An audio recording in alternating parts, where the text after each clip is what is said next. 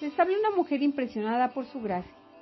Y este es nuestro podcast del ministerio, Impresionadas por su gracia. Estás escuchando Reto de Lectura 365. Una mujer impresionada por la palabra. Día 204. 23 de julio. Hoy leemos Isaías capítulos del 29 al 32. Paradojas divinas. Capítulo 29, versículo del 1 al 21. Las enseñanzas que tenemos en Isaías capítulo 29, versículo del 1 al 21, a veces se presentan en paradojas. Vemos tres paradojas en este capítulo. El pueblo que sufre las consecuencias de la invasión ve sufrir al enemigo. Versículos del 1 al 8. Los elegidos sufren a mano de los malos. Versículos del 1 al 4. Los enemigos de Dios son derribados. Versículos del 5 al 8. Los versículos del 5 al 8 describen la intervención repentina de Dios para exterminar a los enemigos que tienen bajo sitio a Jerusalén. El profeta no especifica qué es lo que realmente sucedería.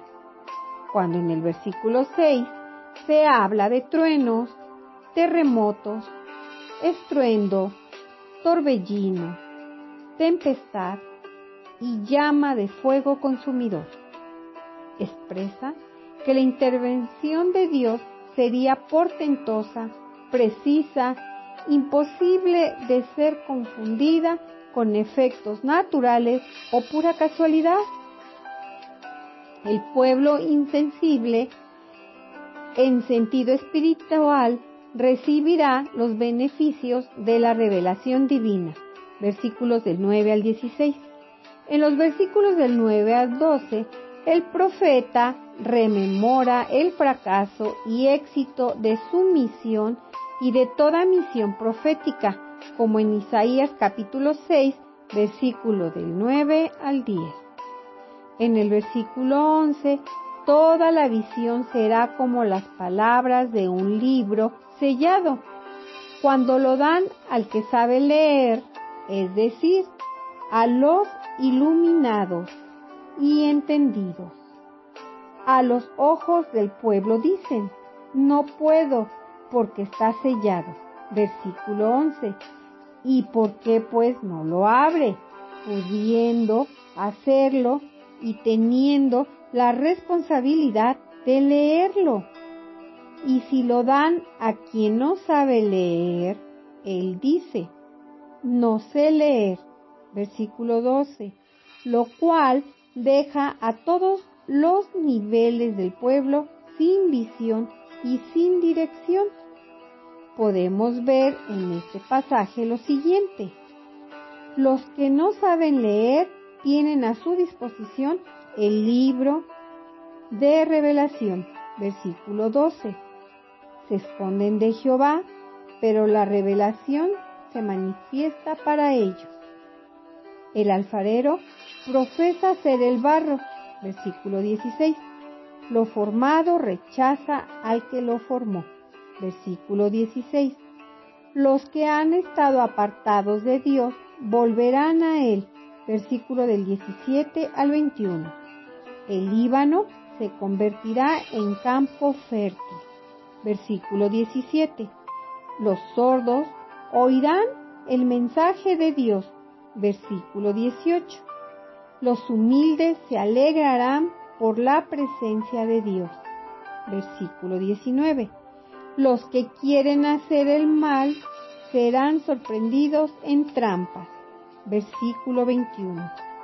El escritor dice que personas se acercarán con la boca, profesando verbalmente su aceptación de la palabra de Dios, pero su corazón está lejos de Dios.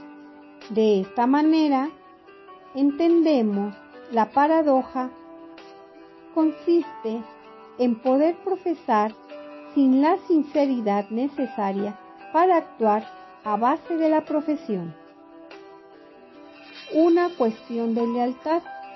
En el capítulo 31, versículo del 1 al 9, La lealtad es una actitud importante en las relaciones matrimoniales, familiares, tanto como en muchas otras relaciones de la vida.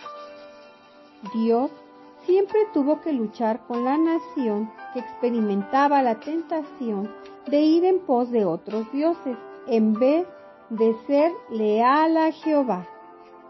Esto se ve especialmente cuando Judá decidió buscar la alianza con Egipto en vez de confiar en Dios para su protección en Isaías capítulo 31 del 1 al 9. Manifestaba mayor confianza en las fuerzas tangibles. Versículo del 1 al 3. Egipto representaba uno de los poderes mayores de aquel entonces.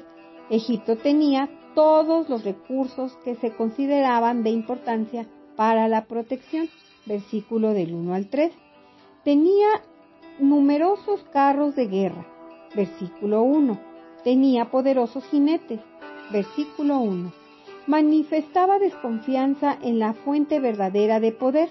Versículo 1 es un comentario triste de su perspectiva materialista. Es un comentario sobre su estado espiritual. Manifestaba la incapacidad de razonar y responder a la voz de Dios que les amonesta. Dios promete que la nación sufrirá por su rechazo. Versículo 2. Dios promete castigar a Judá y Egipto.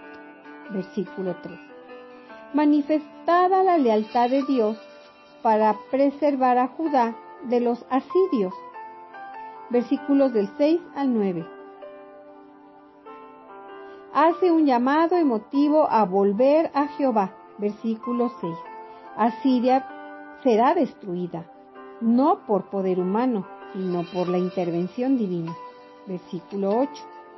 El mensaje tiene su aplicación para padres de familia, quienes apelan a sus hijos para ser fieles a las enseñanzas de la Biblia.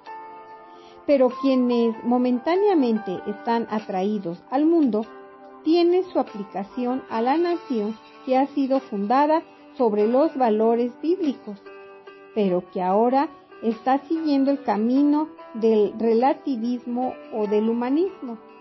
Muchas personas están siendo engañadas por su confianza en sí en vez de confiar en el único Dios y sus instrucciones para nosotros. Ojalá escuchemos la plegaria del profeta de volver a aquel contra quien se han revelado.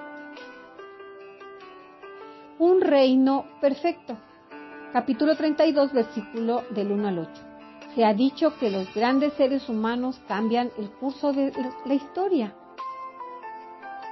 un estudio de la historia indica que las personas malas hacen impactos negativos, mientras las personas buenas influyen en forma positiva en toda faceta de la nación. Fue así con los reyes en Israel y Judá, y por eso los habitantes siempre soñaban con un rey perfecto en el futuro. Cualidades del rey perfecto. Versículo 1. Gobernaba con justicia. Gobernaba con derecho cualidades del reino. Versículo 2. Ser escondedero en contra del viento. Ser refugio en contra de la tempestad. Ser agua en la tierra de sequedad. Cualidades del reinado. Versículo del 3 al 4. Ojos abiertos para ver lo bueno y lo malo. Versículo 3. Oídos atentos para escuchar todo. Versículo 3 corazones sensibles para entender las necesidades. Versículo 4. El reinado perfecto se caracteriza como el que busca hacer la voluntad de Dios, el que usa la palabra de Dios como guía para las leyes y normas de conducta y tiene como meta el buscar la santidad de parte de todos los habitantes. Gracias por escucharnos en este bello día. Nuestra oración es que Cristo viva en tu corazón por la fe y que el amor sea la raíz y el fundamento de tu vida. y que así puedas comprender cuán ancho, largo, alto y profundo es el amor de Cristo.